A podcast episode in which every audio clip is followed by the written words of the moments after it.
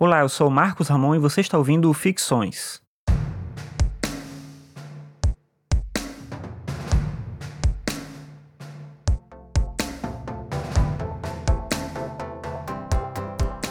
Descartes, apesar de não ser cético, utilizava o ceticismo como método. O filósofo francês, considerado por muitos como o pai da filosofia moderna, defendia que devemos duvidar de tudo num primeiro instante. Mas, diferentemente dos céticos, ele não acreditava que deveríamos parar na dúvida. É preciso superá-la para produzir conhecimento e, sim, é possível fazer isso com o uso das nossas capacidades racionais, algo que os céticos, em alguma medida, negavam. É assim que Descartes chegou à tese aparentemente estranha, especialmente para um cristão como ele, de que Deus talvez não exista, mas existe em seu lugar um gênio maligno, um ser que nos criou para sua diversão e nos trata como marionetes, manipulando nossas vidas, se deliciando com nossas alegrias e sofrimentos. Na primeira meditação, Descartes escreve o seguinte, abre aspas, Suporei, pois, que há não um Deus verdadeiro, que é a soberana fonte de verdade, mas certo gênio maligno, não menos ardiloso e enganador do que poderoso, que empregou toda a sua indústria em enganar-me. Pensarei que o céu, o ar, a terra, as cores, as figuras, os sons e todas as coisas exteriores que vemos são apenas ilusões e enganos de que ele se serve para surpreender minha credulidade. Fecha aspas.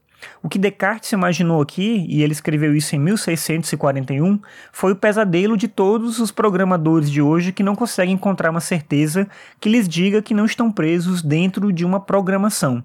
Se for possível um dia criar uma realidade simulada tão perfeita quanto o próprio mundo real, como poderíamos saber que não estamos presos nessa simulação? A resposta de Descartes é que não temos como saber, mas pelo menos sabemos que existimos. Se existir um gênio maligno que me engana, eu preciso existir para que ele possa me enganar. E como eu sei disso? Porque eu penso, logo existo.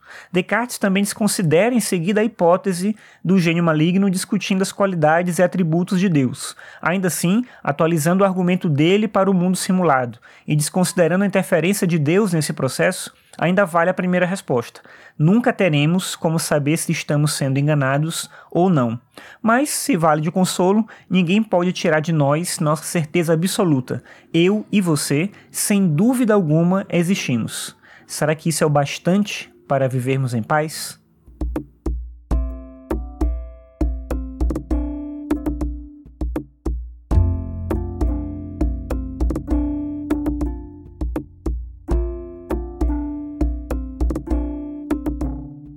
Obrigado por ouvir mais esse episódio. Lembrando que você pode acessar o Ficções no meu site, marcosramon.net ficções. Me ajuda muito se você compartilhar os episódios com outras pessoas, assim mais gente fica sabendo da existência do podcast. Bem, então é isso. Obrigado pela sua audiência e até a próxima.